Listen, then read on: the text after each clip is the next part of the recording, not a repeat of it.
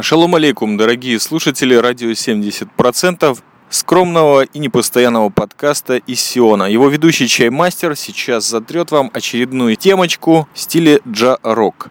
Для тех, кто только присоединился к нам или пытается вспомнить, чем же закончилась предыдущая моя запись, Продолжаю серию Безработикс о человека-роботе, который профессионально ищет работу в сфере израильского хай-тека-шмайтека уже 14-16 месяцев подряд. Профессию графического дизайнера, арт-директора, креатив-директора UX эксперта хочется занять, но пока что великий творец всего сущего не сподобил.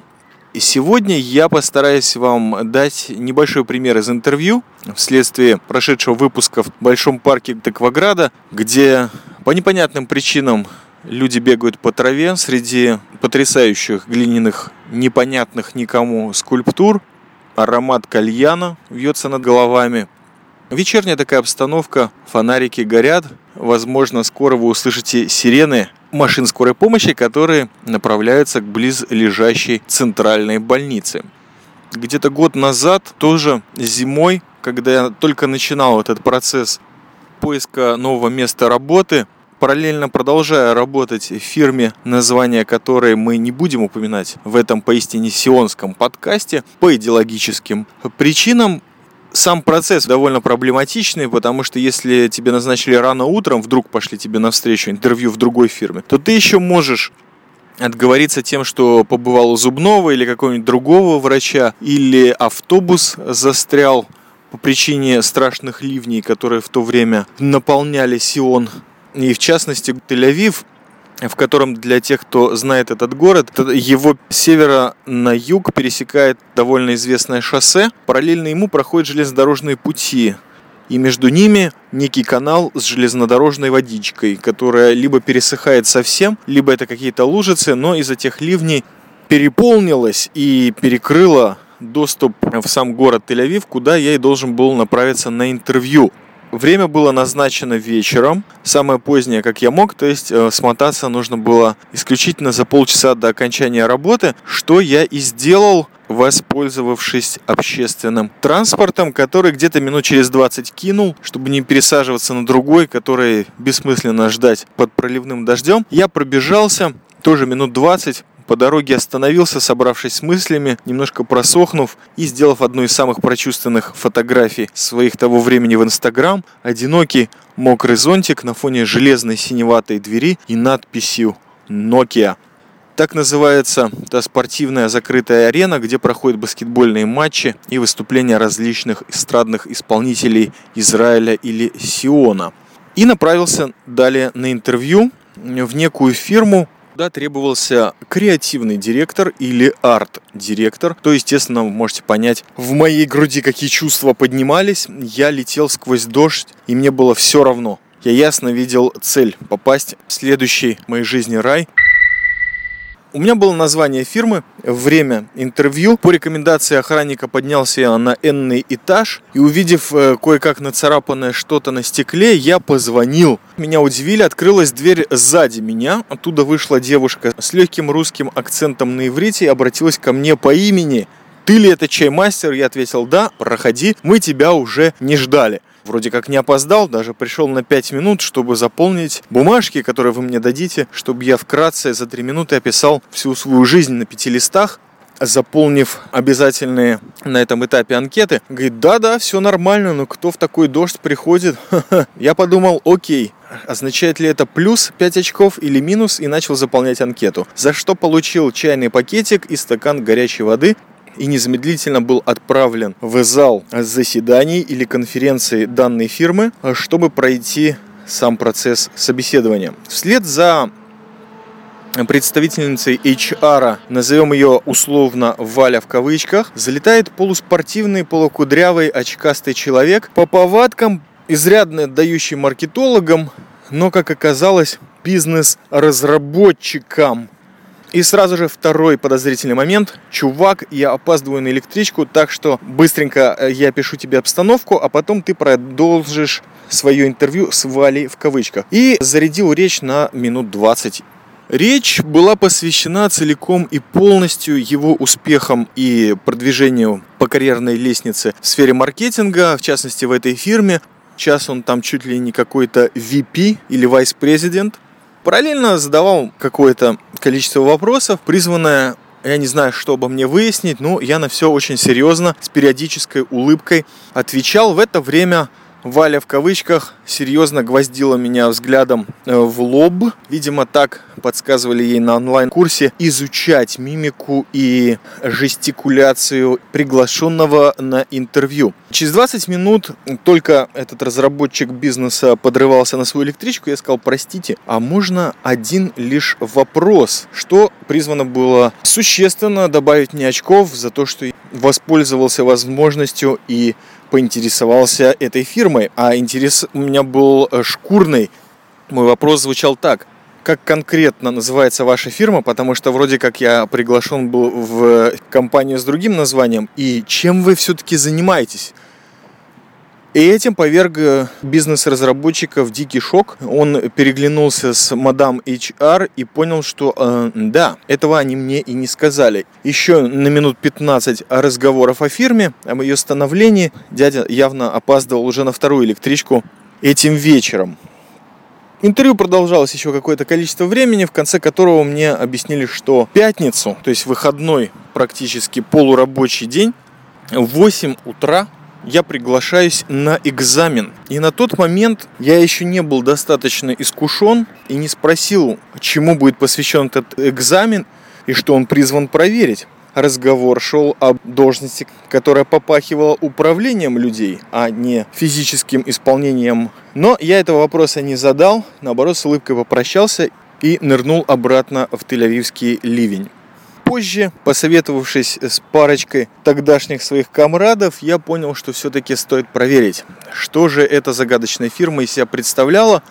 И в 8.30 увидел лицо уже очень сильно помятого разработчика бизнеса, открывшего мне дверь и усадившего меня практически безмолвно за некий рабочий лептоп непонятно кого, После указал мне бизнес перстом на кофейный уголок и туалет и дал два часа на исполнение задания, отпечатанного на бумажке. Деревья в Бразилии эти люди конкретно не экономят.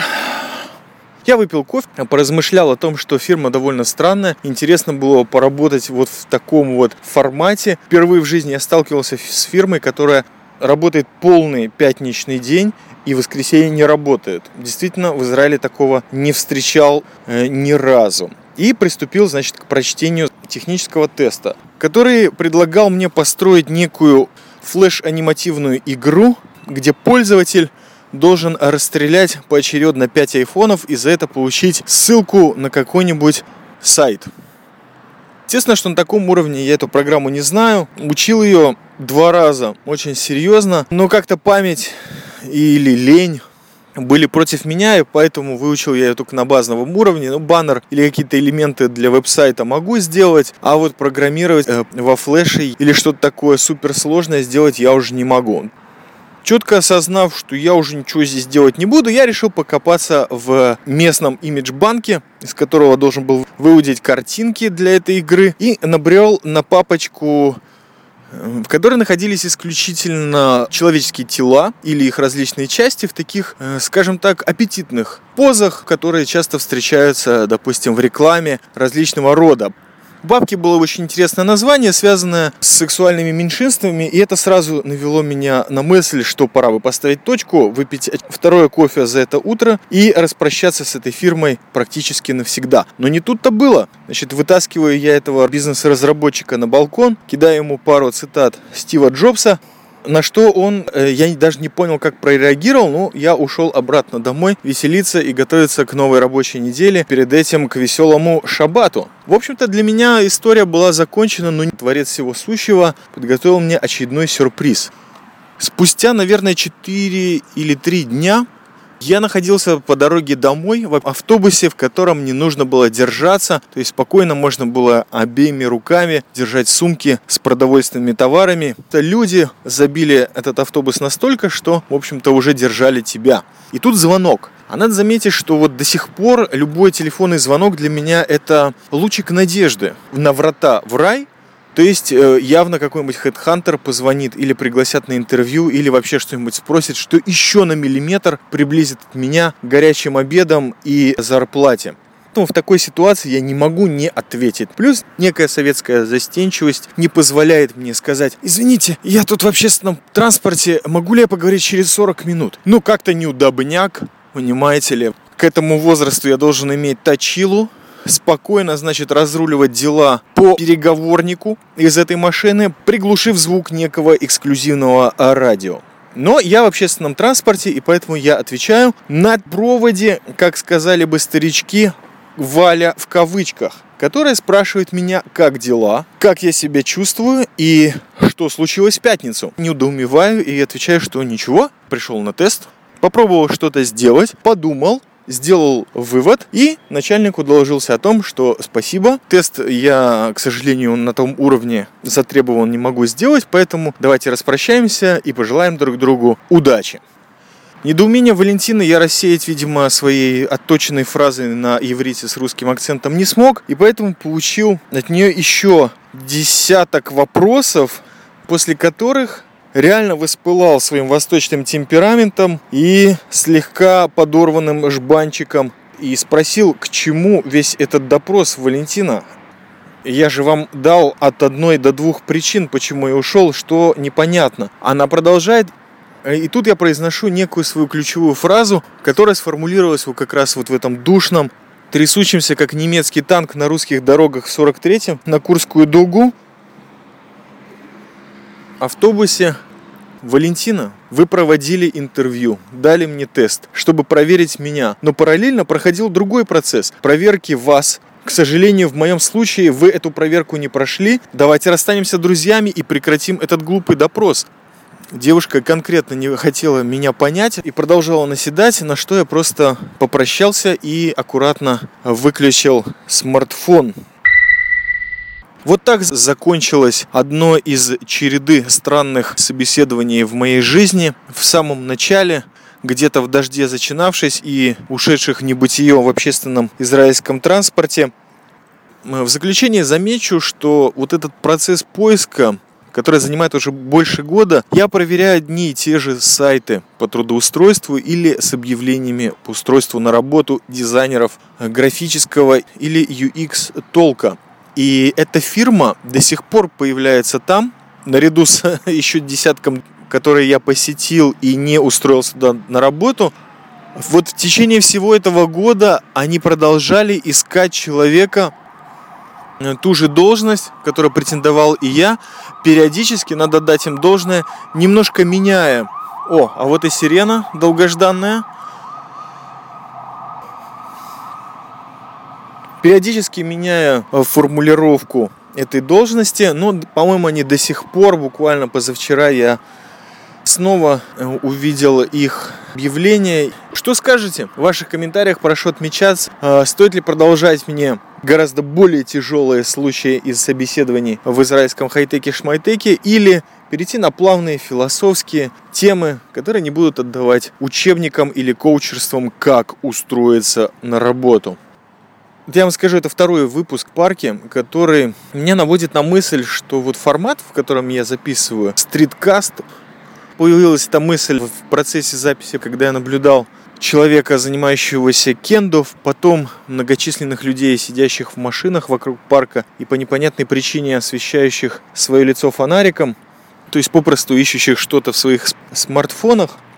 И мысль-то такова, в моей жизни снова появилась улица, и на ней я могу проводить огромное количество своего дневного времени. Конечно же, после того, как я закончил рассылку резюме, проверку электропочты, и прочие инсинуации по подбивке своего портфолио. Жизнь в хай-теке неплоха с точки зрения доставки нам некой валюты, которую можно обратить впоследствии в оплату услуг врачей, железнодорожных поездов в Крым на отдых или на покупку пару баррелей качественного домашнего пива или арака, прочих сильно воздорожавших алкогольных напитков здесь в Сионе. Но Основная рутина, к сожалению, это коробочка, коробка, снова коробочка и большой короб. То есть просыпаешься в коробке квартиры, двигаешься в коробку автобуса, из нее коробку офиса, из офиса в коробку столовки и дальше по коробочкам. То есть нет состояния, когда можно вздохнуть, погулять, побродить, выйти на пробежку в спортивном костюме, посмотрев четвертый заезд по бобслею Олимпиады в Сочи, и вести себя дальше как безработик с улицы, одев спортивный костюм, все-таки пробежаться вечерком, при этом не разминаясь и глупо размахивая руками и ногами, а наоборот, размахивая этими же членами тела в процессе записи данного подкаста. Вот такие мысли на данный момент, довольно странные. Спасибо всем, кто выдержал очередной выпуск о приключениях безработикса. Ваши комментарии пересылайте любым доступным вам форматом. А я прощаюсь и желаю вам шалома, здоровья, удачи и счастья, а также как можно больше радости. Пока.